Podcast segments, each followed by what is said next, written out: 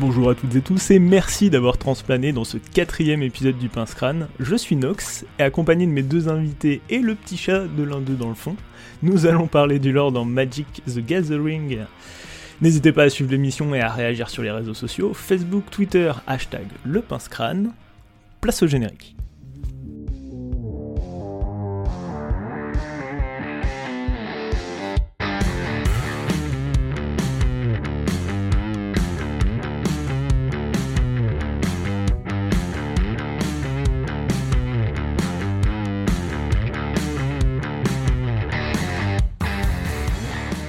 Rebonjour et merci d'avoir transplané dans ce quatrième épisode du Pince Crâne. Aujourd'hui encore, nous allons discuter, analyser et débattre autour de Magic, mais nous allons plus exactement parler de son lore. Et pour ce faire, mes compagnons d'aventure seront au nombre de deux.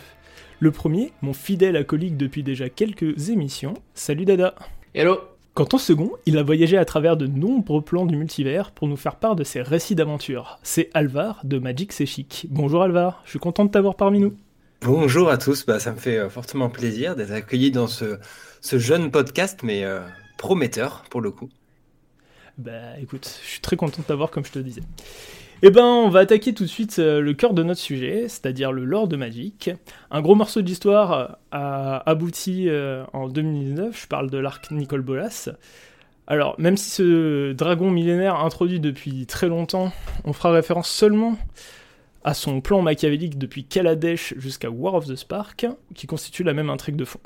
Du coup, qu'est-ce que vous avez pensé de la fin de l'arc Nicole Bolas? Je pense que c'était euh, entendu, dans le sens où euh, on avait un, grand méchant euh, façon Marvel, on a eu l'assemblée des super-héros Planeswalker qui se sont ligués contre lui, ils ont fini par le vaincre. Il est présumé mort, comme à peu près tous les grands méchants de tous les bons tous les bons multivers qui se, qui se respectent. Euh, donc on le verra très certainement dans un futur plus ou moins éloigné. Donc euh, non, je pense que c'était une conclusion euh, ok. C'était une conclusion satisfaisante à ce qui avait déjà été un petit peu build-up depuis Kaladesh? En ce qui me concerne, j'avais été quand même pas mal hypé quand on était au stade Amket, H de la destruction. En plus, c'est un peu là quand on a vraiment commencé à, lancer la chaîne. mais le fait de, voilà, de se retrouver sur le plan de Bolas euh, avec euh, au bout du compte une espèce de défaite euh, qui était quand même très déroutante pour les Planeswalkers. C'était un petit vent de fraîcheur. Déjà qu'on avait eu, on va dire, une, narration un peu similaire avec la nouvelle Phyrexia, avec le retour sur Mirodin quelques années auparavant, avoir voilà un nouveau bloc qui se finissait par une défaite assez terrible. Moi, ça me plaît vraiment quand ça se finit mal, j'aime bien, hein, je le reconnais. Et euh, donc voilà, la hype est allée euh, de mal en pis avec euh, donc la guerre des, des Planeswalkers qui était un peu le point culminant. mais là, j'ai trouvé que ça partait un peu dans tous les sens. Il y avait quand même un, manque de cohérence. déjà, ils ont très mal raconté le lore avec les guildes de Ravnica et l'allégeance de Ravnica. Il y, avait donc des événements qui se passaient, mais qui n'ont pas vraiment été relatés. Hein. Je ne sais pas si vous vous souvenez quand les extensions sont sorties. Il y a des nouvelles qui sont sorties, mais après la guerre des Planeswalkers, donc c'était un peu bizarre. Euh, on avait compris quand même l'essentiel grâce aux cartes, le fait que Kaya, par exemple, prenne la tête de la of, ce genre de choses. Donc du coup, pour revenir vraiment à la guerre des Planeswalkers, l'extension, euh, là on a eu le, trailer et tout, puis bah, le roman derrière, mais il y avait un côté un peu à la rage, genre l'inclusion au dernier moment là de la mort de, de Deck Faiden, et euh, surtout tout ce qui avait été construit avec Vraska sur un bloc entier, qui était Ixalan, le fait que Jace lui efface la mémoire, je ne sais pas si vous vous souvenez, provisoirement, mhm. avant le combat final contre Bolas, parce que bah, Bolas pouvait lire dans les esprits, tout ça. Euh, donc on, voilà, on s'attendait à un espèce de, retournement de situation euh, pendant la guerre, des Planeswalkers qui aurait gravité autour de ça. Et en fait, ça sert à rien quand on y est. elle retrouve la mémoire toute seule par elle-même, en plan pendant la guerre des Planeswalkers. Puis bah après, on passe à autre chose. En fait, ça n'a aucune incidence sur rien. Donc c'était vraiment bizarre, ça. Ça m'a un peu déçu. Euh, puis voilà, multiplication des points de vue dans le roman, c'était étrange, même si ça avait un peu plaisir de, retrouver tout le monde. Euh, c'était quand même euh, un sacré bordel. Donc voilà, j'ai pas, pas très bien compris cet enchaînement des événements, même si bon après la, conclusion était assez cool, même si c'était un peu attendu, la mort de Gideon, elle était quand même bien faite. C'était un, beau moment. Alors pour ma part, j'ai beaucoup aimé cet arc. J'ai beaucoup aimé que dans, chaque, chaque petit bloc, on se retrouve avec un élément du plan de Bolas. D'abord sur Kaladesh et la conception du, pont planaire. ensuite, du coup, sur Amonkhet, et en fait, bah, on découvre son armée, son armée en Lazotep. Et ensuite, sur Ixalan, tout ce qu'il y a autour du Soleil immortel. Et en fait, la combinaison de ces trois éléments est là pour converger euh, sur, euh, sur Ravnica et lui rendre enfin ses pouvoirs d'antan. J'ai beaucoup aimé cet aspect-là, et euh, je suis d'accord avec ton, point de vue. Ce qui a été fait dans la guerre des Planeswalkers, c'est, c'est un peu déroutant, d'autant que Nicole Bolas n'est pas vaincu, enfin il est vaincu, mais il n'est pas mort, il est enfermé sur son, plan de méditation avec euh, Huguin, qui lui sert de geôlier. Euh, j'aime pas trop quand les auteurs euh, ne tuent pas leur personnage. là, on a la mort de Gideon, on a la mort de Dovin qui est très anecdotique. durant, durant Wars of Spark, il y a énormément de Planeswalkers qui sont censés être morts, et au final, on n'en connaît que trois qui sont Domri, euh, Deck Faiden, donc deux personnages plutôt anecdotiques, et Gideon euh, qui, a qui fait un superbe sacrifice. Mais euh, au-delà de ça, j'ai l'impression qu'il y a très peu d'impact en fait. Bon, globalement, moi, le, truc qui me chiffonne un petit peu le plus par rapport à, par rapport à toute cette histoire de dénouement, et surtout par rapport à War of the, Spark, c'est, bon, ça a été évoqué par pas mal de gens et des gens plus intelligents que moi, mais c'est quand même les livres de, de Greg Weisman, qui je trouve n'a pas forcément euh, très bien rendu honneur au, lore existant, comme tu disais, hein, finalement, euh, le traitement qui a été fait euh, pendant la sortie des, éditions comment, Allégeance et, Guilde de Ravnica était bah, inexistant. On s'est retrouvé avec une explication vraiment après une troisième édition. et on s'est rendu compte d'ailleurs que bah, dans le livre lui-même, tout n'était pas bien expliqué, et puis même quand c'était expliqué, bah, mal expliqué finalement. Maintenant, euh, euh, tout ce qui précède euh, en fait ce dénouement, donc tout ce qui est l'arc de Kaladesh jusqu'à Ixalan, j'ai pas mal apprécié. Notamment, notamment moi, ma partie préférée, c'est probablement Ixalan avec le, Jace qui a perdu la mémoire, parce que je trouve que c'est vraiment le moment où ça devient un personnage intéressant. Euh, ouais, il y a un énorme développement de personnages sur Il y a un énorme développement de personnages, et, et, au final, euh, ce développement de personnages, euh, il est un peu perdu dans War of the Spark.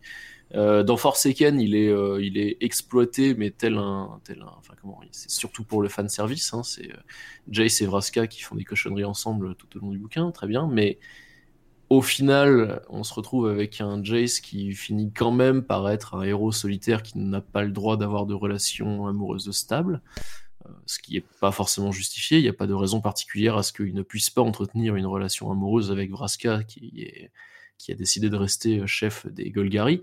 Euh, bon, c'est des Planeswalkers, hein. ils, sont censés pouvoir quand même se déplacer relativement facilement. C'est pas comme s'il fallait faire euh, l'île Marseille tous les week-ends. Au final, c'est vraiment cette partie-là que j'ai préférée. Et la partie de War of the Spark, je, la trouve. C'est pas tant décevante que. Je, comprends, je comprends l'arc narratif qui a, voulu être suivi. Je comprends la résolution un petit peu, même si effectivement on a des, ficelles qui sont pas utilisées ou mal utilisées, euh, qui, qui avaient des fusils de Chekhov qui avaient été placés avant et qui sont pas très bien utilisés. Maintenant, euh, c'est vraiment surtout au niveau de la réalisation que, ça me pose problème, au niveau de, l'écriture euh, qu'emploie euh, Weissman dans ses bouquins. c'est très orienté adolescent et fin de lycée, hein, des majuscules un petit peu partout quand il y a un personnage qui crie, des commentaires enfantins hein, presque parfois. Voilà, c'est moi ce qui m'a un peu plus bloqué. Après, bon, au niveau de l'histoire en elle-même, c'est encore une fois la ligue des Planeswalkers qui est un petit peu euh, laissée de côté finalement, parce que il y a pas mal de leurs euh, de leurs fameux plans à Jace, à, Gideon, etc., qui tombent à l'eau en permanence et ils sont au final toujours obligés de faire comme ils peuvent. Bon, sur cette partie-là, c'est vrai qu'on a plus l'impression de suivre euh, parfois presque des, héros qui savent pas vraiment ce qu'ils font que, que des réels personnages principaux d'une aventure. Pour réagir à ce que tu disais, Nox, sur le nombre de morts, euh, qui est un peu décevant pour toi, j'ai l'impression, euh, dans, cette guerre des bonnes soccer. Enfin, je suis un peu d'accord avec toi. C'est vrai que ça aurait pu être un peu plus euh, violent. Mais bah, déjà, on comprend pourquoi avec ce que tu viens de dire sur l'écriture un peu adolescente de War of the Spark, c'est pas forcément compatible. Mais c'est quand même un gros pas en avant. Ça manquait vraiment de morts dans le multivers. Euh, de morts de personnages importants, enfin, surtout de Planeswalker. Des fois, il y avait des morts, mais c'était des, légendes à l'échelle d'un plan. Euh, là, le fait que des Planeswalkers trépassent, c'était un peu nouveau quand même. Et euh, j'espère qu'ils vont aller dans cette direction-là un peu plus, parce que bah, y a de plus en plus de personnages qui débarquent à chaque extension. Donc, autant en faire de la chair à canon.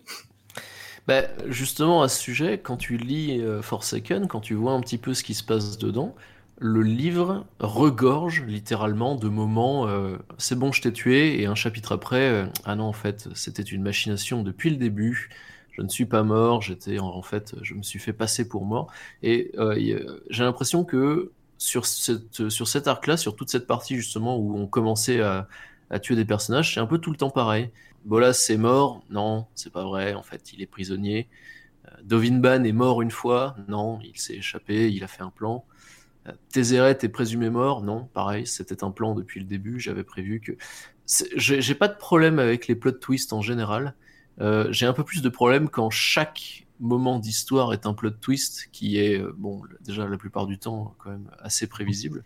Euh, le vrai plot twist qui m'a surpris à notre époque de l'or, c'est effectivement la première défaite de, la, de la Gatewatch, donc des, des, des Planeswalkers principaux qu'on suit lorsqu'ils étaient sur Amonkhet. Euh, à l'époque, je m'attendais à ce que, d'une manière assez banale, ils arrivent à, prendre, à prendre Bolas et arriver à au moins le faire, faire partir ou abandonner son plan. Été assez rafraîchissant de les voir se faire bah, complètement oblitérer, hein, évidemment. Hein. C'est des jeunes Planeswalkers qui essayent de s'attaquer à un dragon millénaire qui a connu la puissance, la puissance à leur paroxysme des Planeswalkers. Donc c'était assez logique. Maintenant, euh, pour revenir voilà, sur, sur cette histoire de euh, les morts et l'importance que ça peut avoir, je, rejoins Nox quand il dit que j'aimerais qu'il y en ait davantage. J'aimerais surtout qu'en fait elles aient du sens et qu'elles soient euh, ben, réellement impactantes. Alors Gideon est la mort impactante du truc, évidemment. Hein. C'était, ça, a été, ça a été vu, hein. ça a été imprimé sur plusieurs cartes à la suite. Il y a même eu euh, une édition spéciale du spellbook Gideon avec euh, Rest in Peace qui représentait la statue euh, qui a été érigée en, son honneur à Theros. Donc là, évidemment, on sent, on le sent qu'il n'y a pas de volonté de laisser le moindre doute. Gideon est mort, il va pas revenir. on n'a pas prévu de vous faire un plot twist là-dessus, et ça c'est plutôt bien.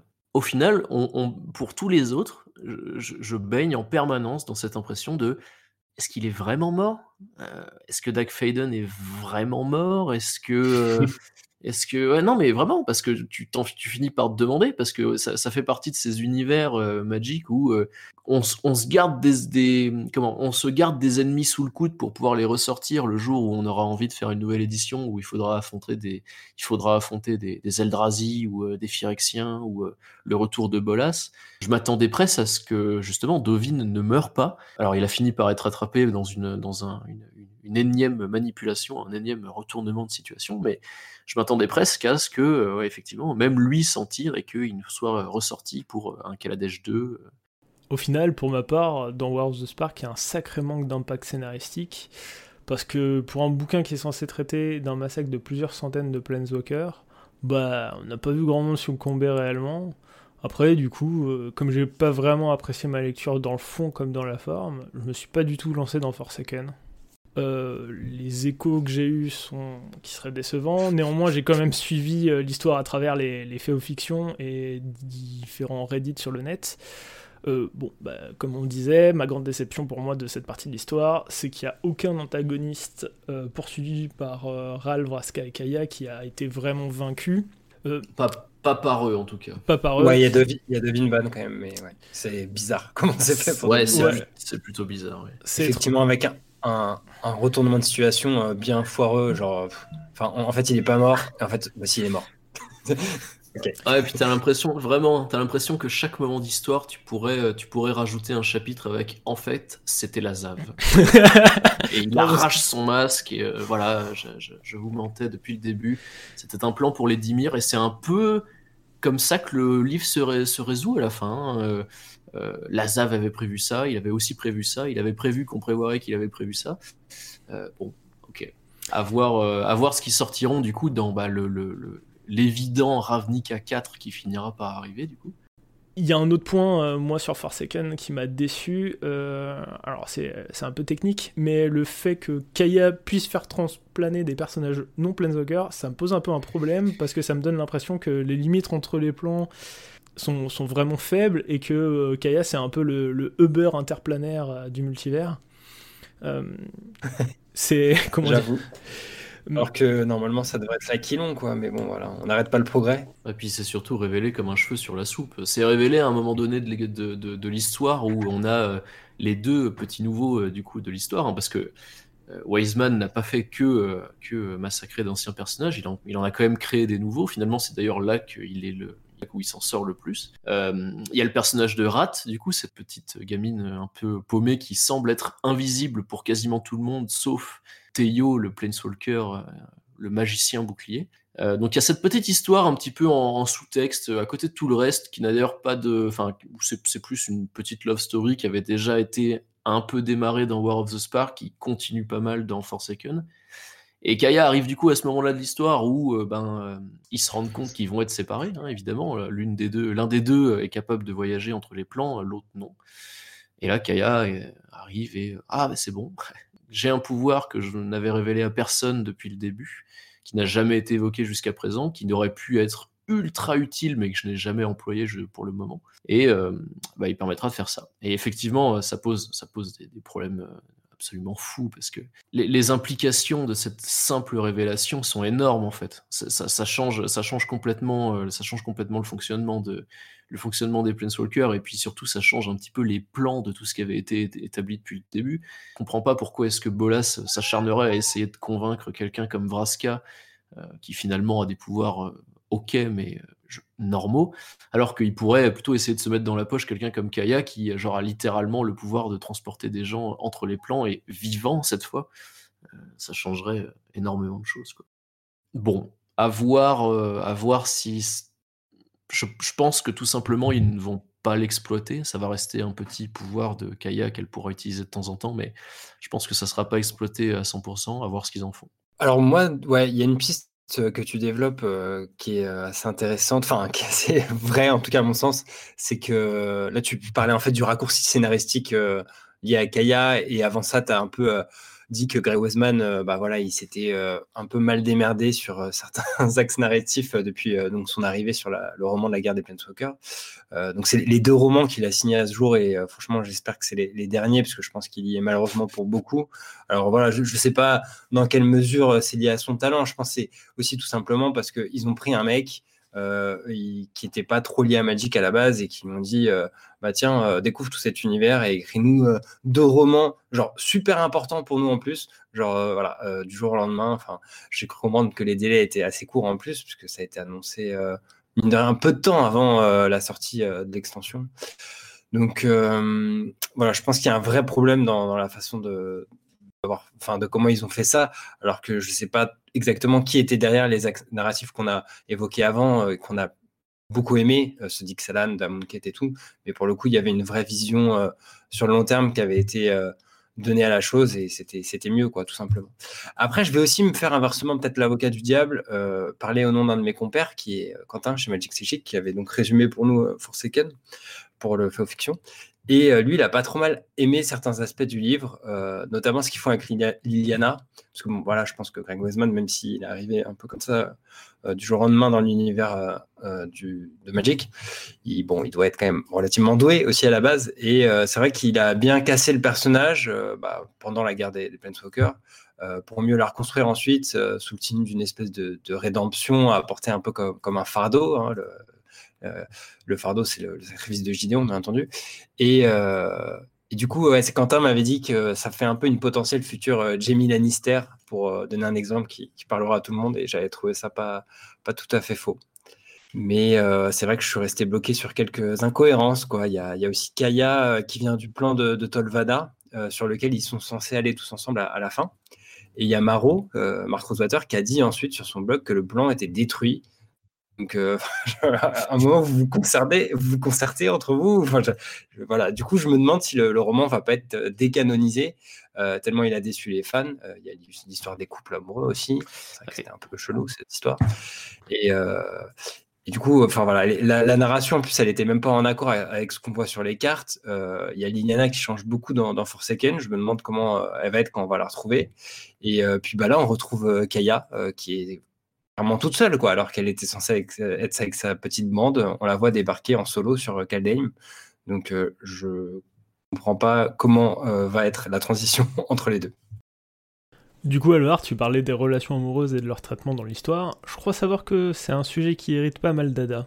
Effectivement, il y a la relation amoureuse entre Chandra et Nissa qui a été euh, complètement détruite. Hein, déjà un petit peu dans War of the Spark, et puis complètement enterré très très très clairement dans Forsaken. Hein. Je pense que si on avait demandé euh, littéralement à Greg Weisman de faire un chapitre entier euh, pour écrire en euh, majuscule, il n'y aura rien entre ces deux personnages, je pense qu'il n'aurait pas pu mieux faire.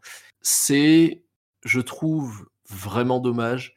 Il y avait vraiment quelque chose de construit entre ces deux personnages. Ça remonte déjà, ça, ça, remonte déjà au lore de Zandikar. Je parle de Bataille pour Zandikar, hein, donc le, set qui remonte déjà quand même à il y a quelques années, où on comprenait qu'il y avait des questions, il y avait des ambiguïtés entre, ces deux personnages. On a d'un côté euh, Chandra qui est très émotive, hein, qui comprend pas forcément d'ailleurs ses sentiments. C'est un, un personnage qui est jeune, c'est un personnage qui est très impulsif.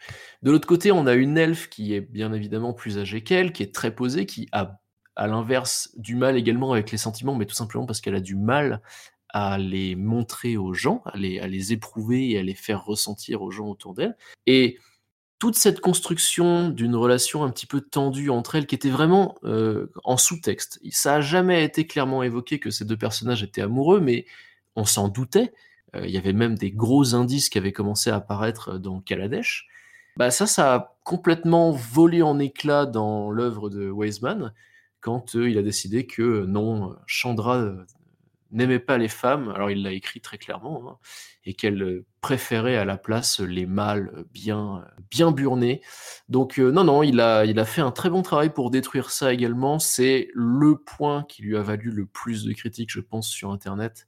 C'est un point qui a été, encore une fois, débattu en long et en large sur Reddit dans des trades qui ont, euh, qui ont dû être modérés euh, brutalement et où il y a eu beaucoup de, beaucoup de réactions à chaud. Je fais partie des gens qui pensent que c'est euh, c'est vraiment dommage qu'on n'ait pas pu aboutir sur quelque chose d'intéressant à leur sujet. Même pas forcément aboutir, mais tout simplement continuer à laisser une chance au truc d'exister. Donc voilà, tant pis pour, tant pis pour les, les, les Grull Friends, comme on les appelle, tant pis pour le couple Chanel Fireball. il verra jamais le jour parce que, parce que Greg Weisman l'a décidé, ou peut-être pas parce qu'il l'a décidé, mais parce qu'il l'a mis en œuvre. Donc, euh, si, euh, si ces livres sont décanonisés un jour, peut-être que, peut-être que ça nous laissera une chance, mais en attendant, on trouve avec une Chandra qui est dans un deuil qui semble presque forcé pour Gideon. Hein. C'était un pote, mais euh, il a été transformé en amant au cours de littéralement un livre. de la même manière, je vais repartir un petit peu sur Liliana. Je pense effectivement que pour le coup, le personnage a été bien traité. Euh, j'ai bien aimé la manière dont euh, voilà, il y, a de l'évolution, quoi. Il y a une progression de ce personnage.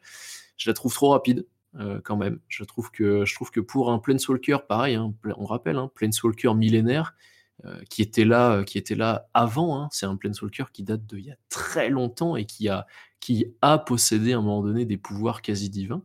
Est-ce que ça fait vraiment sens pour un personnage comme ça de bah, de Gideon, alors qui a certes hein, une personnalité très charismatique selon les livres, selon l'histoire, qui lui a fait confiance, qui s'est sacrifié pour elle, etc.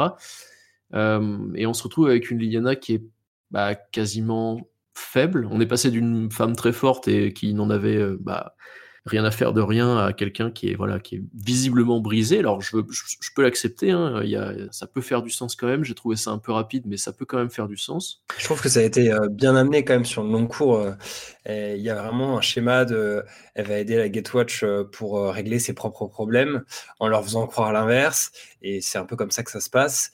Et puis au final, elle, se retrouve pris au piège par Bolas, un peu sans, l'avoir vu venir. Et en fait, elle a vraiment besoin d'eux, quoi. Et, ça, ça, court quand même sur plusieurs, plusieurs récits. Hein, et ça, ça part de, de Innistrad 2 jusqu'à vraiment l'aboutissement bah, sur Ravnica. Et, euh, enfin, pour moi, c'est cohérent. Enfin, même si, euh, voilà, elle, est, elle a vécu à l'échelle de, millénaires, euh, nous non, donc il faut, qu'on avance un moment. Ouais, c'est clair. C'est pour ça que, à la limite, d'accord, pour cet arc-là, je trouve que, encore une fois, hein, je leur dis, alors, je, dis beaucoup de mal de, de, Love de Wiseman. comme on le disait tout à l'heure, c'est pas quelqu'un qui a été choisi non plus au hasard. Hein. c'est quand même un écrivain, c'est quelqu'un qui a fait ses preuves. Et je, je pense que c'est quelqu'un qui a un style qui est dédié à une, catégorie de population qui n'inclut pas la majorité des, personnes qui s'intéressent au lore de Magic. Euh, je pense que c'est plutôt orienté adolescent et je pense que ça convient pas vraiment à, ce que nous on, cherche et on attend finalement. Et pour finir un petit peu sur Forsaken, euh, au final, je trouve que c'est un livre qui n'avance pas grand-chose. Euh, War of the Spark, il y a énormément d'événements qui se passent, hein, c'est la clôture d'un arc. Et euh, je pense que si l'histoire s'était terminée euh, à la fin du premier livre, ça aurait pas été plus mal. Au final, Forsaken, il amène quelques pistes, vraiment quelques pistes. Hein. On comprend qu'il va y avoir voilà cette fameuse rédemption de Liliana. on comprend que Tézéret est est toujours en train de plot quelque chose. Ils ont coupé euh, la, suite pour, euh, pour Dovin, mais bon, mettons. Mais au final, à part ça, ben, euh, Rat devient un personnage qui va probablement rejoindre le panthéon des personnages oubliés. je pense que Teio va faire pareil. Je, je, je, vois pas Teio le revenir, mais peut-être que l'avenir me fera me tromper. À voir, je, je, je peux pas m'empêcher d'espérer qu'on va tout simplement oublier ces livres et qu'on va repartir sur quelque chose de neuf. Après cet arc-là, on a justement eu quelque chose de neuf. On a eu le droit à deux one-shots, qui sont respectivement Eldraine et Ikoria. Du coup, à travers le conte qu'il nous a raconté dans Eldraine, on suit les aventures des jumeaux Kenrit dans leur quête pour retrouver leur père enlevé par le malin Oko. Euh, personnellement, j'ai beaucoup apprécié Oko, autant que dans son design que dans son tempérament. Alors, j'ai pas beaucoup apprécié la carte. Vous, vous en avez pensé quoi? Je pense que c'est un bon personnage, je pense que c'est un bon méchant.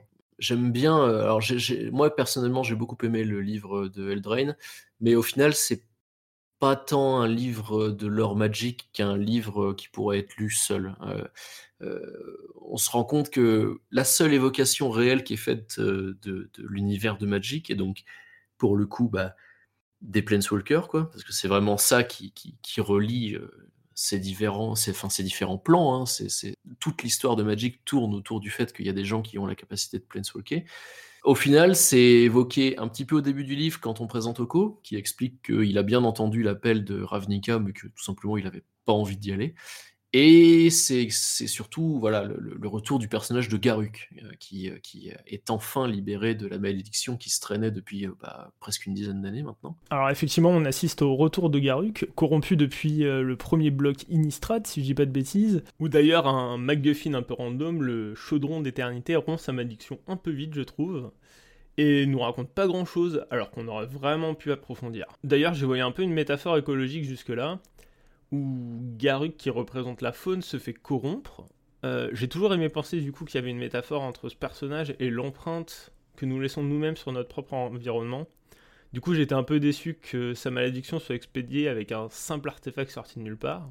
Euh, par contre, j'ai bien aimé qu'on fasse de Garuk le mentor d'Ekenrit. J'ai trouvé que c'était une super idée. Effectivement, je pense que c'est un bon personnage qui peut bien servir de mentor de Planeswalker. Euh, au final, comme je disais, le, livre est très, euh, est très one shot dans sa manière d'être d'être écrit. Il, se contient lui-même dans le sens où vraiment on peut on peut le lire sans rien connaître de l'univers de Magic et s'en contenter. Garuk a bien été utilisé, je pense, dans le bouquin. Il est bien écrit, il correspond au personnage, euh, comparé, à, comparé au traitement qui avait été fait de certains autres euh, dans les livres précédents. Là, pour le coup, je pense qu'il correspond à vraiment ce que, ce que cette espèce de chasseur maudit, euh, qui, retrouve un petit peu voilà la liberté de son, de son propre corps et de son propre esprit. Je pense que c'est vraiment bien décrit. Je pense que c'est ce qu'on attendait du retour de Garuk, c'est quelque chose de voilà de d'épique. Contrairement à d'autres trucs, bah, là, il n'y a, y a pas tant de personnages que ça à s'occuper. Du coup, on prend bien le temps de les développer. Euh, ils sont bien expliqués. On, comprend d'où viennent les jumeaux Kenrit. On comprend ce qu'ils traversent. Euh, alors, je rappelle que les Kenrit, ils avaient été, euh, on les avait découverts à l'époque de Battle Bond. On a deux cartes de, de Planeswalker les représentants, mais ils sont déjà adultes du coup, c'est sympa d'avoir ce flashback finalement sur leur histoire où on comprend, euh, on comprend un peu, voilà, ils viennent de, ils viennent de ce plan un petit peu euh, féerique et euh, ils ont, ils ont cette espèce de, particularité qui font qu'ils ont leur, leur étincelle partagée. Et puis encore une fois, voilà, la présentation d'un nouveau méchant. J'espère que, j'espère que ça va être utilisé tout ça. J'espère que Oko va devenir vraiment un adversaire de taille parce que je pense qu'il mérite de l'être. Euh, je pense qu'il a de quoi, il a de quoi être vraiment un, antagoniste puissant et intéressant. Euh, donc euh, voilà, j'ai hâte de voir ce qu'ils pourront faire avec. et globalement, je pense que l'histoire d'Eldraine, elle était plutôt, plutôt bien faite. Bah on est carrément d'accord là-dessus. Nous, on a beaucoup aimé Eldraine aussi. Oko, il a, un, potentiel hein, parce qu'il il agite certaines théories. Il y a quelques personnes qui pensent que ce serait le, méchant euh, d'Ikoria, hein, justement, qui vient ensuite. Euh, il y a même une théorie aussi comme quoi Oko serait l'homme corbeau. Voilà, après, je, je dis que c'est possible, même si euh, on est sûr de rien. Mais tout ça, c'est des bonnes pistes éventuellement. Enfin, on sent qu'il y, a une richesse potentiellement derrière le personnage d'être un espèce de perturbateur, comme ça, un peu chien fou. Le seul regret que j'ai vis-à-vis de lui, c'est qu'il ressemble peut-être un peu trop à Tibalt, euh, qu'on n'a pas trop vu jusqu'ici, mais j'ai l'impression que c'est vraiment euh, un plein soccer avec la même attitude. Et de ce qu'on en aperçoit, alors on enregistre dans. Euh, donc j'avoue, ça me paraît un peu interchangeable avec Oko dans les faits, mais bon, pourquoi pas. On va, voir ce qui se passe exactement avec Tibalt sur Kaldheim. Du coup, le plan qu'on a découvert juste après, c'était Ikoria. Euh, personnellement, j'ai trouvé l'histoire un peu capillotractée. Alors, ce périple aller-retour euh, aux Olites, j'ai trouvé un peu sans intérêt. Euh, néanmoins, on a eu l'introduction de Lucas, alors plutôt comme antagoniste. Ce que j'ai apprécié chez Lucas, c'est que c'était un personnage non manichéen. Je trouve quand même qu'il a fait pas mal la girouette. je sais pas trop vraiment ce qui se passe dans sa tête. j'ai du mal à comprendre sa logique. Il passe de euh, je sais pas trop ce qui m'arrive, il y a des pouvoirs qui s'éveillent, euh, il y a un quiproquo avec euh, ma nation, du coup ils me prennent pour un traître. Ah, ah bah maintenant je maîtrise à peu près mon pouvoir, du coup bah, je vais massacrer mon, ancien peuple. Alors je sais bien qu'il est manipulé, mais ce revirement du côté obscur, il a été fait un peu vitesse lumière pour ma part et ça me dérange. À froid, en effectivement, je, rejoins certains des points que tu dis, en oubliant les détails, je trouve l'histoire intéressante. Je, trouve que avoir pour une fois une histoire où on n'a pas juste héros, problème, trouve une solution, revient, on ils vécurent heureux et eurent beaucoup d'enfants, ça me va. Là, on a un personnage qui est complexe, qui est torturé, qui, est, qui, a, qui a, des, qui a des, comment, des principes et des motivations qui, qui, lui appartiennent. Alors effectivement, je suis d'accord avec toi, il y a quelques revirements que je trouve un peu brusques, mais au final, cette histoire d'un homme qui est arraché à sa nation, euh, qui découvre qu'il voilà, il fait partie d'un espèce de, nouveau peuple, hein, de, je sais plus comment on appelle ça en français, mais les Bonders, là, ceux, qui, ceux qui partagent un lien avec une créature, euh, une créature monstrueuse d'Ikoria.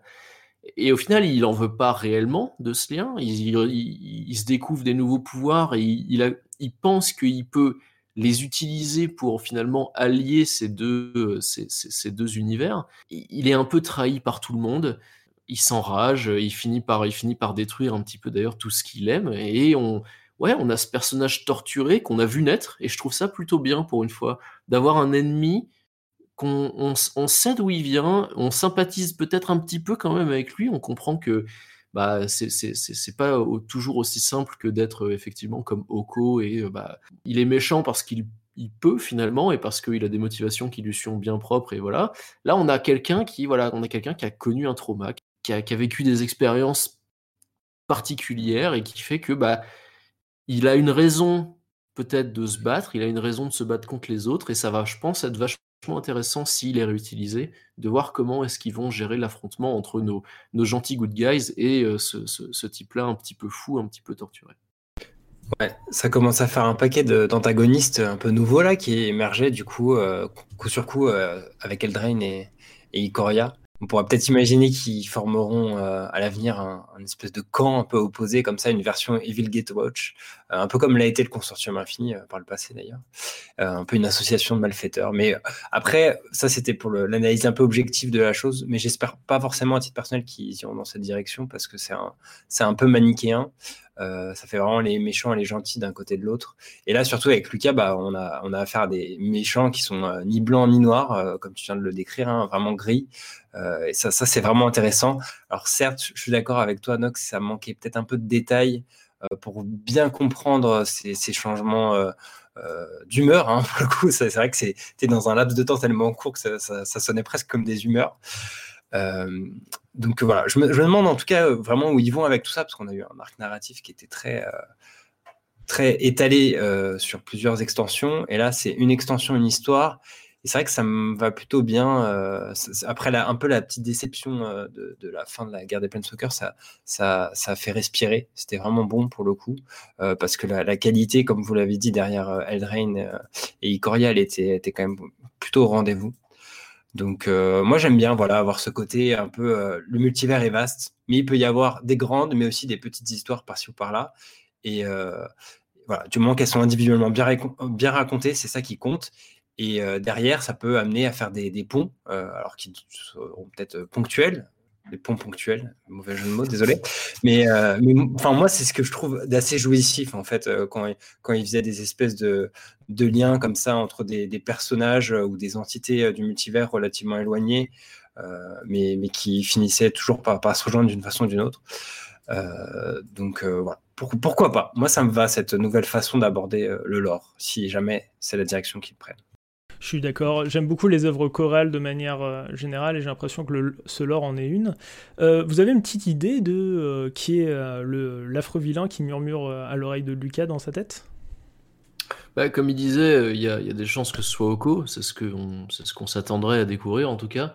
Il y a des risques que, que même en l'écrivant, ils en sachent pour l'instant rien et que du coup ce soit bah, juste tout simplement un un indice pour plus tard euh, pour être utilisé pour dévoiler un nouveau méchant ou pour raccorder justement, comme il disait, à une, une autre, une bride d'histoire qui a été, euh, qui a été euh, comment, mise en place.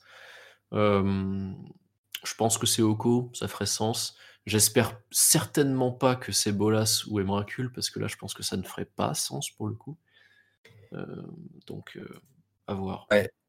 Il y a eu un, un détail un peu chelou à ce moment-là, quand même, dans le livre, dont on a beaucoup débattu en interne, c'est que je crois qu'il dit que. Enfin, il dit. C'est Vivien, pardon, qui dit que euh, elle, a, elle aurait croisé cette personne sur Avnica, en fait. Mais c'est dit très bizarrement, c'est très flou. Enfin, je sais pas si vous voyez le passage dont je parle. Et du coup, euh, ça me dit rien. Mais euh, bon, ça, ça m'étonnerait pas trop. C'est le genre de truc qu'ils aiment bien mettre en place pour attiser un peu la curiosité. Et ça me fait, ça me fait rebondir sur un truc d'ailleurs, qui n'a pas forcément à voir, je suis désolé, mais j'y pense là pendant que tu le dis. Qu'est-ce que vous pensez du fait qu'ils se sentent presque obligés de toujours raccrocher une histoire avec un personnage connu? Est-ce qu'on avait besoin de, de, Vivienne sur Ikoria? Ou est-ce qu'on aurait pu tout simplement euh, bah, raconter l'histoire d'un type qui est seul sur son qui rencontre ces problèmes-là, qui devient Planeswalker seul finalement, et qui du coup finit par tomber sur euh, toute la bande des, autres Planeswalkers euh, plus tard, mais sans, sans forcément être connu euh, d'avance. Est-ce que Vivienne, c'est juste un moyen de dire, bah, plus tard, quand on le rencontrera, on aura quelqu'un qui pourra nous faire un petit peu d'exposition pour expliquer aux autres? Ou est-ce que finalement, c'est du fan service, un moyen d'être sûr que tout le monde s'y retrouve à chaque fois qu'on démarre un nouvel arc, enfin qu'on arrive sur un nouveau plan? Parce que Garuk dans Eldraine, Vivienne sur Ikoria, on retrouve Kaya là immédiatement euh, sur, euh, sur Kaldheim, et j'imagine que ce sera pareil pour tous les plans qui vont suivre. Donc pourquoi est-ce qu'on n'a jamais de plan où on met de côté tout ce qui existe et on part vraiment de rien avec des nouveaux personnages? Moi, le premier truc qui me vient à l'esprit, c'est pas pourquoi il y a un personnage précédent qui intervient dans un nouveau bout d'histoire, c'est pourquoi Vivien? Pourquoi Vivienne? Le personnage a pas été vraiment très développé. Je pense pas que le public y soit particulièrement attaché. En, vrai, elle ou un autre, euh, quel est l'intérêt? Là où Garuk dans, dans Eldraine, ça avait un intérêt parce qu'il y avait bah, quelque chose à raconter avec lui. Il y avait sa corruption qui était, encore en cours et qu'il fallait résoudre. Le public était attaché à Garuk et euh, le, fait qu'il ait une continuité, bah, c'est intéressant et ça nous aide à nous impliquer dans une nouvelle histoire.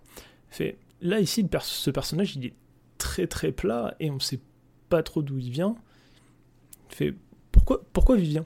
Pourquoi Vivienne bah, D'autant plus que Vivienne, euh, si j'ai bien compris son, arc, son, histoire à elle, si j'ai bien compris son histoire à elle, c'est quelqu'un pour qui on a déjà tout résolu en fait. Elle est arrivée pour War of the Spark, elle avait un problème, euh, parce que son plan avait été détruit par Bolas.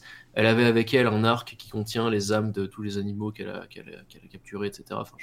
Bolas a été vaincu, elle a vaincu son pire ennemi. Ok, et, quoi pour Vivienne du coup? Genre, quel est son objectif? Pourquoi, pourquoi, elle, pourquoi elle se bat? Pourquoi elle, elle, en fait? Enfin, On ne sait pas ce qu'elle veut en fait tout simplement. Et du coup, je suis un peu... Voilà, c'est un personnage qui a été amené pour remplacer Nissa, je suppose. Et... Ah, plutôt pour, euh, pour remplacer Garuk, euh, je pense, parce que le, les Planeswalkers, le, enfin comment dire, le point commun entre ces deux Planeswalkers, c'est qu'ils interagissent avec les bêtes là où euh, Nissa interagir un peu plus avec la flore. J'entends ce que tu dis, mais Vivienne, en mettant de côté cette partie euh, pure lore que tu dis, Vivienne, c'est quand même le remplacement de l'élément euh, mana vert dans la Gatewatch, dans le, groupe des cinq couleurs. Quoi. Euh, du coup, bon, je comprends qu'ils essayent de pousser le personnage, mais j'ai l'impression qu'il n'a pas été. Enfin, il a peut-être été bien construit, mais il a été résolu trop rapidement. Il a, toute son histoire, j'ai l'impression qu'on a déjà tout vu. Ouais, alors moi je pense que ça s'est fait euh, plus. Euh, alors c'est une théorie, hein, mais je pense que ça s'est plus fait sur le développement des cartes. Ils se sont dit, ah, il nous faut un Planeswalker vert qui interagit avec des bêtes. Euh, la Garuk il est pas trop disponible. Du coup, on va en créer un nouveau. C'est parce que, bah, a priori, c'est pas ni ça qui doit le faire, vu que c'est pas l'archétype bah, du, du Planeswalker ni de la carte. Du coup, hop, on crée un nouveau, euh, un nouveau personnage qui interagit avec des bêtes, sauf que bah, au final, il est absolument pas approfondi, et que par la suite, ah bah en fait, euh, venez, on fait revenir Garuk, et du coup, on se retrouve avec deux Planeswalkers qui interagissent un petit peu de la même façon. Mon avis sur la question un peu plus terre à terre, je pense que c'était euh, peut-être aussi tout simplement une volonté, on va dire, d'insérer un personnage un peu estampillé LGBT et voilà, peut-être qu'ils ont eu comme euh, défi, volonté, enfin, je sais pas comment appeler ça, mais euh, de, mettre euh, en avant un tel personnage. Et bon, rien que pour ça, c'est quand même cool, même si c'est vrai qu'après, en termes de, de profondeur, euh, Vivienne, c'est pas le perso que je préfère. C'est vrai que son histoire est assez courte et on va dire, ça va d'un point A à un point B pendant la, guerre des Planeswalkers. Même, même à ce moment-là, enfin, elle servait pas non plus à grand chose, faut dire ce qui est. et elle ressemble un peu à Garuk, un peu trop comme vous l'avez également signalé. Donc voilà, pour moi l'explication elle est plus d'ordre éthique euh, slash marketing, vous choisirez. D'ailleurs, dans le même esprit, euh, je ne sais pas si tu veux t'aventurer sur le territoire de, de euh, maintenant, mais on a un nouveau personnage donc, qui est Nico Harris, qui est, est non-binaire, et du coup, c'est un peu aussi un personnage secondaire. J'ai un peu peur de ce qui va se passer avec Ayel, mais je ne sais pas quelle, quelle place Nico va avoir dans, dans l'histoire principale. Euh, en tout cas, je suis un peu déçu euh, de son design parce qu'il a un côté très cartoonesque euh, au milieu d'une ambiance viking. je, ne trouve pas que ce soit le meilleur moyen d'inviter ce genre de personnage et j'espère que un jour, comme tu le suggérais tout à l'heure, Dada, ils lanceront un nouveau personnage, mais à partir de zéro, genre ils en font vraiment la figure tutélaire d'un set. Et puis bon, à ce moment-là, si, si en plus derrière il y a une volonté de, de, mettre en avant certaines philosophies de vie, on va dire, certaines convictions, bah, ça sera avec grand plaisir. Mais euh, j'avoue que à ce stade, je peux pas me prononcer plus parce qu'on n'en sait pas encore assez sur Kaldheim, mais euh, on peut déjà évoquer donc quoi je pense ça va, ça va ressembler de, ce qu'on en voit, mais plutôt du côté donc de Kaya et de Tibalt aussi en son centre. Et un peu sur la droite, vous avez un Phyrexian là qui est caché. Donc j'aimerais beaucoup avoir votre avis, messieurs. Alors effectivement. À l'heure où on enregistre cette émission, le premier chapitre de Keldem a été révélé et pas mal de spoilers sont sortis. Alors je vais vous résumer brièvement euh, ce, ce, premier petit chapitre euh, que vous n'avez pas lu. Euh, on commence l'histoire donc directement avec Kaya qui est en, chasse d'un monstre qui se retrouve être Vorinclex. Alors c'est une apparition plutôt surprenante. Elle est avec un groupe sur un bateau et elle a un contrat pour tuer un monstre qui, euh, après plusieurs suppositions, se trouve être en fait Vorinclex avec, le, avec lequel elle se bat.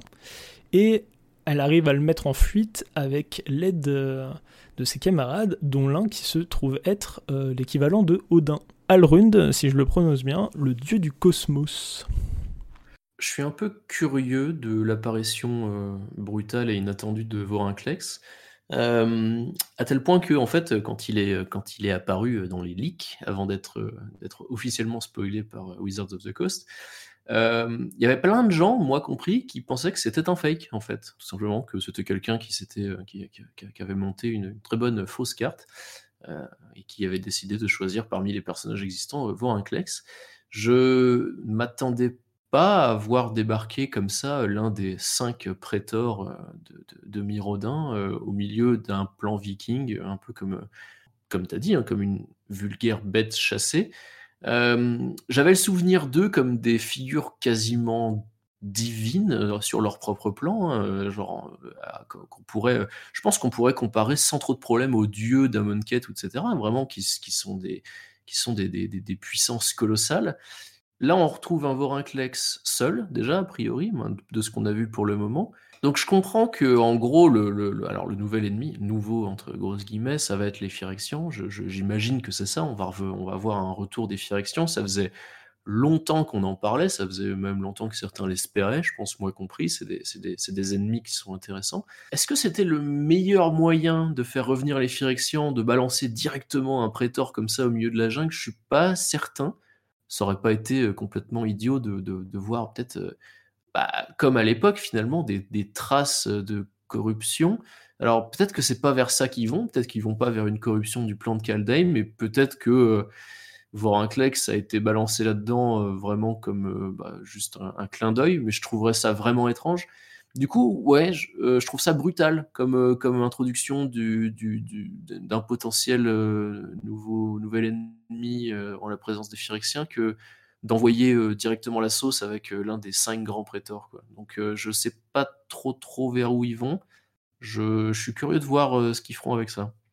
En fait, ce que tu veux dire, c'est que tu aurais aimé, plutôt que voir un Klex, qu'il y ait une carte de Phyrexian dans Kaldheim, mais genre une commune de deux pour ou, un indice, ou un ouais, ou, ou, ou quelques Phyrexians euh, présents, genre peut-être une, une, voilà, une, quelques 4 ou 5 cartes de Phyrexian. Tu trouvais pas ça étrange, de balancer directement un prétor comme ça? C'est une figure un peu connue. Euh, enfin, je trouve qu'il y a un effet un peu choc, euh, qui en plus a fait un peu mouche aussi, et qui amène, je suis fortement d'accord avec ça, plein de questions mais c'est pas pour autant que les réponses à ces questions vont être décevantes. À ce stade, vraiment, j'ai aucun avis.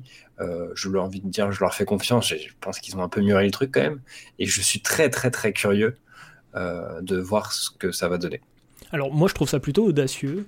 Euh, pareil, j'étais plutôt circonspect au début d'avoir un des big boss du game bah, directement sur un nouveau plan. On n'a même pas eu le temps d'introduire Keldem, qu'au final, on a une menace qui était antérieure qui est là. Maintenant, après, en théorisant avec des gens, je me suis dit, ah là là, en fait, si les factions euh, commencent à envahir euh, différents plans, si on se retrouve avec par exemple un préateur avec euh, un plan défini à chacun, moi ça me donne un grand regain d'intérêt pour l'apparition des factions sur Kaldheim.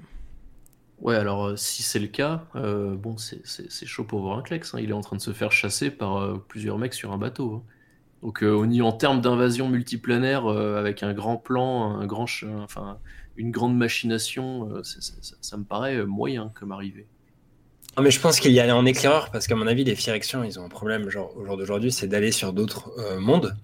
ils ne peuvent plus le faire comme ils pouvaient depuis, on va dire, la, Phyrexia, le plan originel, quand il y avait les portails sur, vers Dominaria. Là, ils sont un peu bloqués, entre guillemets, sur leur, leur, nouveau monde, qui est l'ancien Mirodin, la nouvelle Phyrexia. Donc, je pense qu'ils ont envoyé quelqu'un en éclaireur. Forcément, il fallait que ce quelqu'un, ce soit quelqu'un qu'on connaît un minimum, quoi. Donc, euh, c'est pas non plus la Big Boss et les Schnorn, mais du coup, bah, c'est voir un Klex, euh, le plus bestial d'entre eux. Euh, pour moi, ça fait, ça fait relativement sens. Quoi. Ah, tu parles d'un éclaireur. Alors attends, je, comprends bien. Hein. Pour moi, il va bien dans un univers viking un peu métal, comme ils ont bien essayé de nous le faire comprendre chez Wizard. mais parle d'un éclaireur quand même, hein. sacré éclaireur, le, le, bestiau de plusieurs, plusieurs tonnes qui connu pour sa voracité et puis bah, le, fait que vraiment soit le plus bourrin de tous les prétors. Encore une fois, moi, ça me, ça me, surprend un peu. Je dis pas que je dis pas, je, je, je, je prophétise rien hein, sur, sur un, potentiel échec de, cette trame narrative, mais vraiment, ça me, ça me déstabilise. Donc peut-être que c'est l'effet voulu, et auquel cas, bah, il, est, il est bienvenu et on verra ce que ça donne, mais euh, moi, je, trouve ça un peu étrange.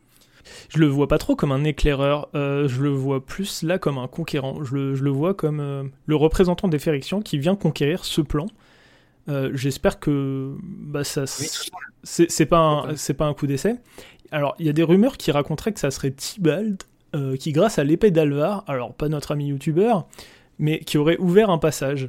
Alors, j'apprécie pas trop cette théorie, car on se retrouve encore avec un nouveau MacGuffin euh, interplanaire. Euh, J'apprécie beaucoup le pont planaire, car on a assisté à sa conception, comment il a été monté de toutes pièces. Du coup, bah, cet artefact, il a un sens. Mais cette épée, dans ce cas-là, pourquoi Bolas, euh, il, s'en est pas servi Lui, un dragon millionnaire qui est censé tout connaître, qui est super fort, pourquoi il n'est pas venu chercher cette épée Je sais pas. Euh, cette théorie, elle me déçoit. si cette épée... Est-ce que cette épée, si elle fait vraiment ça, elle enlève pas un peu le prestige qu'avait le pont planaire? Pour moi, le pont planaire, c'est surtout voilà, un petit essai de Rashmi, euh, Saïli qui vient donner un coup de polish dessus pour que ça soit pleinement fonctionnel, Bolas qui vient ajouter des fonds pour que on puisse en faire un à taille, euh, à taille un peu plus conséquente. Je ne sais pas si c'est vraiment, moi j'y vois pas forcément quelque chose de très, euh, de très voilà, épique ce pont planaire. L'épée ferait sens et qui doit donc faire, euh, j'imagine, écho au Bifrost dans la mythologie nordique. Donc ça ferait sens pour moi. Euh, est-ce que c'est Tibalt qui a eu cette idée? Bon, à voir. Je pense que Tibalt est plus là pour s'amuser comme il a l'habitude de le faire. Après, pour revenir encore une fois, une dernière fois sur Orinclex, que ce soit en tant que conquérant ou en tant qu'éclaireur, je trouve pas l'arrivée particulièrement. Euh, elle est surprenante. Je la trouve pas aussi épique que ce que j'attendrais de l'arrivée d'un prétor. Peut-être qu'il peut qu'il réserve ça pour Elishnorn il est sorti quand même d'un booster Commander Legends. Moi, je trouve que c'est quand même la meilleure ah, arrivée, la plus surprenante possible. Ouais, ça, tu m'étonnes.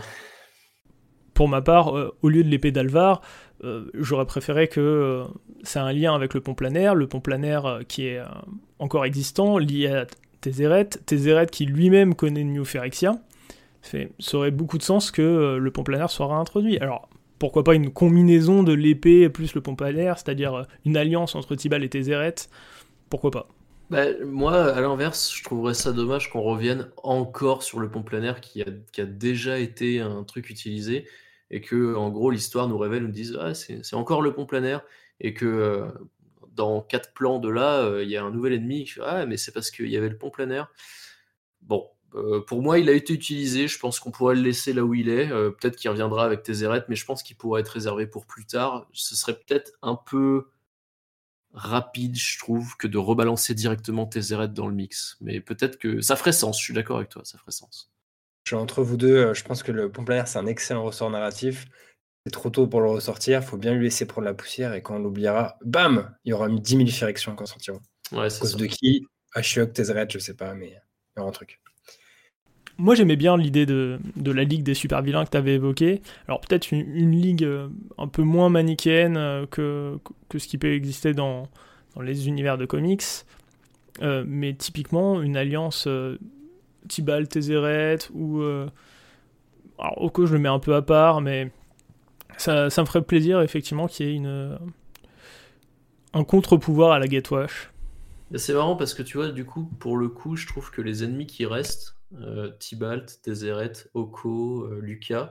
Je trouve que c'est vraiment des personnalités qui sont intéressantes quand elles sont prises seules Euh, Tibalt, c'est, comme on l'a dit tout à l'heure, hein, comme l'a dit Alvar, c'est un chien fou, la même manière d'Oko, mais Oko est un peu plus manipulateur. Lucas, c'est quelqu'un de perturbé, alors qui du coup se prête à être manipulé, mais c'est à peu près tout. Je le vois pas forcément s'allier, je vois pas les raisons qui pourraient le pousser à s'allier vraiment avec quelqu'un. Et Ashiok, pareil, personnalité qui est vachement à part, qui est pas trop concernée par les autres, qui a plus ses, motivations propres. Et toutes ces personnalités-là, je les vois mal s'accorder sur un but commun, en fait. Euh, du coup, c'est pour ça que je suis un peu sceptique euh, sur cette histoire de, de, de, de, ligue et surtout sur l'avenir de ces vilains-là en particulier. Je vois, je vois mal comment les rassembler. Alors effectivement, je suis plutôt d'accord. Individuellement, ils ont réussi à briller, mais voilà, je, trouve qu'il pourrait y avoir un, intérêt à leur trouver une cause commune. Concernant les éditions qui ont été révélées euh, pour cette année 2021, est-ce que vous avez des petites prédictions? Alors, il y a une théorie euh, qui va, qui va te faire plaisir, Dada, que j'ai euh, vu un peu circuler. Euh, c'est même une crainte hein, chez certaines personnes. c'est un Prétor sur chaque nouveau plan à venir. Tu vois, je vois un peu le délire. Ah, ouais. Ouais, ouais, je vois bien. Alors, ça, je pense pas, parce que déjà, il y a le plan de Donjons et Dragons qui arrive, donc je vois pas, je vois pas lancer une phyrexiane c'est clair. sur une partie de Donjons et Dragons. ça, ça va pas, quoi. Je les, je les vois très mal altérer énormément le plan de, de Donjons et Dragons, que je suppose sera Feroun, mais on va voir. Euh, je les vois mal aller y rajouter trop de trucs là-dessus. Je pense qu'ils vont mettre juste de quoi imprimer un bouquin pour le, pour le, jeu de rôle papier.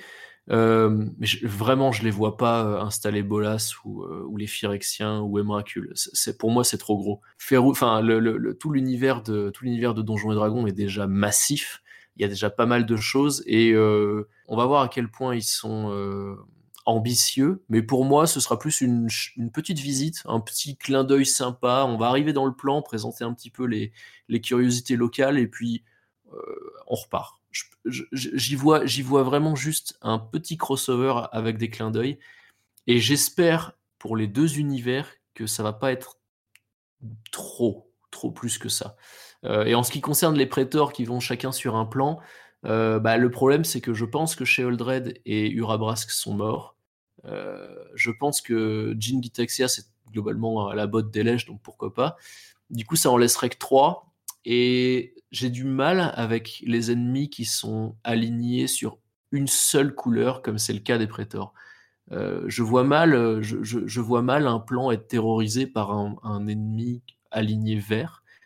Euh, j'adore le principe d'un ennemi aligné blanc. Je trouve que c'est très très important de faire comprendre que cette couleur n'est pas réservée qu'aux gentils. On l'avait déjà vu avec Eliod, on l'avait vu avec Eleshnord, mais je pense que c'est un truc que ce serait peut-être pas mal qu'on y revienne un petit peu pour qu'on s'en rappelle. Euh, voilà, j'ai un peu pour, pour moi un méchant à mettre en place dans l'univers de Magic. Il faut qu'il ait plusieurs couleurs à lui, il faut que, ou alors qu'il soit qu'il n'en est pas, hein, comme le cas d'Emracul. Euh, Grixis, euh, pour le cas de Bolas, c'est un trio de couleurs qui est, très euh, iconique. Hein. C'est vraiment euh, la manipulation, les, voilà, les, machinations un petit peu sombres. du coup, j'ai du mal avec, un, avec un, un, ennemi, un seul ennemi comme ça, mais à voir. Peut-être que c'est une théorie, j'espère pas trop, mais pour rebondir euh, sur une nouvelle théorie, alors, récemment, je me suis amusé à essayer de, décrypter le Phyrexian. Alors, il y a tout un wiki sur le sujet, c'était plutôt rigolo. Et il se trouve qu'il euh, y a quelqu'un, enfin, on a réussi à voir les traductions euh, de, des inscriptions qu'il y avait sur la carte, les saintes écritures phyrexianes. Et du coup, sur ces écritures, il y a marqué, ouvrez les guillemets, du vide évolua Phyrexia, grand Yogmoth, père des machines, vit sa perfection. Ainsi commença la grande évolution. Euh, on apprend que les férections viendraient du vide, et ça fait un petit peu écho aux Eldrazi, non? Euh, C'est une théorie. Euh, je pense que, à mon avis, pour moi, du vide, ça peut plutôt dire de rien. Enfin, en gros, ils ont commencé à partir de rien. Si c'est le cas et qu'ils rebranchent les Phyrexians sur les Eldrazi, pour moi, c'est un poil trop. Donc on va voir. Euh, c'est, effectivement, possible peut-être, mais pour moi ce serait trop. Enfin, les, deux, factions ont une, ont une identité qui est tellement propre à eux, qui est tellement forte que je les vois pas se mélanger.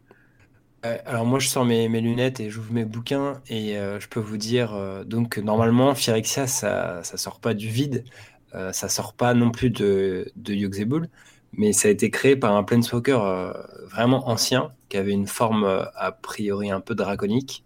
En tout cas la plupart du temps, c'est un peu vague, euh, voilà, qui n'a pas vraiment de nom euh, qu'on ne connaît pas, hein, euh, qui reste assez mystérieux. Mais voilà, c'est un Planeswalker qu'il a créé, le plan, qu'il a développé dans une certaine mesure. Et ensuite, s'il est mort là-bas, il est mort sur son propre plan. Et après, Yogg-Saibul a trouvé donc l'existence de ce monde et s'y est installé. Et on a fait donc la Phyrexia qu'on a connue pendant le premier grand arc narratif de Magic. Donc, euh, moi, non. Je pense que c'est juste un monument euh, à la gloire de Yogg-Saibul. Euh, voilà, totalement fasciste, en fait, hein, dans le genre qui, qui, qui, qui arrange la vérité pour mettre en avant son, son leader. Donc, je n'y crois pas. Et sinon, l'un de vous a quelques petites prédictions à faire sur Strixhaven bah, moi, j'ai plus que des prédictions à faire, j'ai des infos, euh, si vous voulez, à, transmettre, euh, qui sont un peu passées inaperçues, mais on, sait à, vers quoi ça va tendre. En fait, on va y retrouver a priori un personnage euh, qu'on a déjà vu, mais très furtivement, qui est donc la sorcière Casmina. pendant la guerre des Planeswalkers, qui était donc nouvelle à ce moment-là, un nouveau personnage qui avait été introduit à, cette occasion, qui va donc revenir et être au centre, entre guillemets, euh, de, cette extension en tant qu'antagoniste, euh, j'ai l'impression, parce qu'en fait, son délire, elle avait l'air un peu gentille comme ça, mais c'est de former des, des mages euh, assez jeunes, repérer un peu les plus talentueux, et repérer surtout ceux qui auraient une potentielle étincelle de Planeswalker. Et ensuite, les mettre dans les conditions un peu les plus extrêmes pour que leur étincelle se déclenche et euh, les mettre un peu à son service. Donc, euh, on parlait un peu d'un camp euh, antagoniste qui se mettrait face à la Gatewatch tout à l'heure. ça, c'est une autre piste qui me paraît déjà vachement plus intéressante. Pour le coup, une espèce comme ça de, ligue qui développerait des, des Evil Planeswalker. en tout cas, a priori, ce serait ça le contexte de Strixhaven. Et je vous donne quand même la source au passage. C'est une page donc sur le personnage de Casmina qui a eu dans le livre l'espèce d'artbook La guerre des Planeswalkers qui est sorti des années après la guerre de Planeswalker. D'accord, c'est effectivement super intéressant. Je me demande, euh, enfin, ça rejoint un petit peu ce que je disais euh, sur, sur Théo, etc. Est-ce que c'est pas un peu détrimentaire à ces personnages-là d'avoir d'être apparus pour la première fois sur des cartes euh, Unco? Est-ce que ça, ça, ça, ne ça entache pas un petit peu leur, leur côté épique, leur côté vraiment personnage important que d'être que d'avoir été imprimé voilà là, pour la première fois sur une, une carte Unco finalement très oubliable en dehors de certaines stratégies très précises? Et du coup, euh, là, tu me parles de Casmina. Euh, je, alors, je savais pas du tout hein, à propos de Strixhaven, je m'étais pas particulièrement renseigné sur le sujet. Et moi, tout ce que je vois, ouais, c'est cette, euh, ce, ce, Planeswalker qui faisait des 2-2 sorciers, mais qui au final m'a pas vraiment marqué. Et du coup, on va me relancer ce personnage-là. Je sais pas si c'est si c'est la meilleure manière de procéder pour présenter un nouveau personnage. Ouais, à l'époque, je pense que c'était pour des raisons de design, hein, mais euh, écoute, on, verra bien quand on va comprendre qu'en fait, le mec qui était dans l'ozolite, le, le, vieux Planeswalker qui a créé Phyrexia, c'était le, le, Prismatic Peeper de Commander Legends. Ah, ça pourrait être. Ouais, Moi, je pense que c'est vraiment des, des, pures raisons de design et ils savaient pas trop encore ce qu'ils allaient en faire à, ce moment-là. Et puis après, euh, et si on mettait elle là, dans ce plan-là, on a dit depuis longtemps, mais ça faisait trop Harry Potter encore à l'époque. Ouais, je vois. On en vient donc à la petite tradition de l'émission. Est-ce que vous avez des œuvres culturelles à partager aux auditeurs? Euh, alors, je vais être un petit peu dans le thème euh, finalement de l'hiver, de Kaldheim, de la neige, etc. Euh, j'ai démarré récemment avec, avec mon groupe de joueurs habituels une aventure de Donjons et Dragons qui se déroule du coup sur dans la contrée euh, de la, vallée de Givrevent, ou la vallée de Valbise, comme ils l'ont appelé euh, dans la VF.